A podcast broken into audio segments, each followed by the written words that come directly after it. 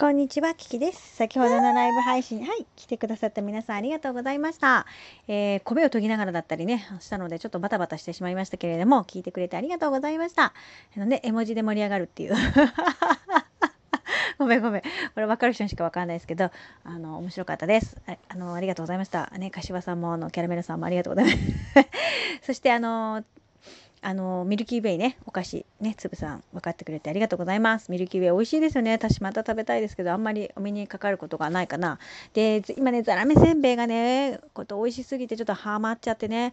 あのもう若干胃もたれきてますけどはい。あのやっぱりざらめせんべいは危険ですね。きっと今日夕飯が美味しく食べれないなこれじゃっていう感じなんですけれども。はいそんな感じでございました。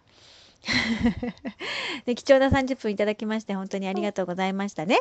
はい。そしてあの娘も今日はとってもご機嫌さんでですね、あのよく、うん、今はねちょっと眠いのかな。眠いご様子でございますけれども本当によく笑い合っておりました。はい。ということで、え今日の配信はね、これで終わりかなと思います。この後、あの、まあ、5時ももうすぐ近くなってきましたので、お夕飯作りを頑張りたいと思いますが、まだ夫が帰ってきておりません。えどうか昆布茶を買ってきてくれますようにと。昆布茶ってね、あの昆布茶じゃなくて、あの、酵素の方の昆布茶、あのセレブが飲んでた方の昆布茶ですね。うん。これを、あの買ってきてくれるといいなと思うんですけどなんか杉薬局でねこの15%オフのクーポンがあるから買ってほしいっていうふうにお願いしたんだけれどなんか何かと比べて安くなかったら買わないみたいなこと言ってたからもしかして買わない買ってこないかなどうかなと思うんですけれどもはいそしてですねこのラジオトークの最中に電話がかかってきたんだけどあの、その内容はねあのラジオには聞こえなくなってるみたいですね。あなんかば。だからバックなんちゃら機能がついてるから電話は電話みたいになるみたいですね。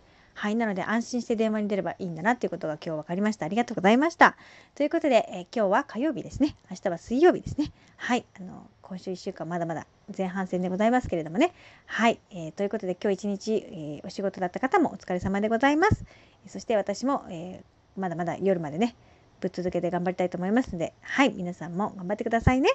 それでは聞いてくれてありがとうございました。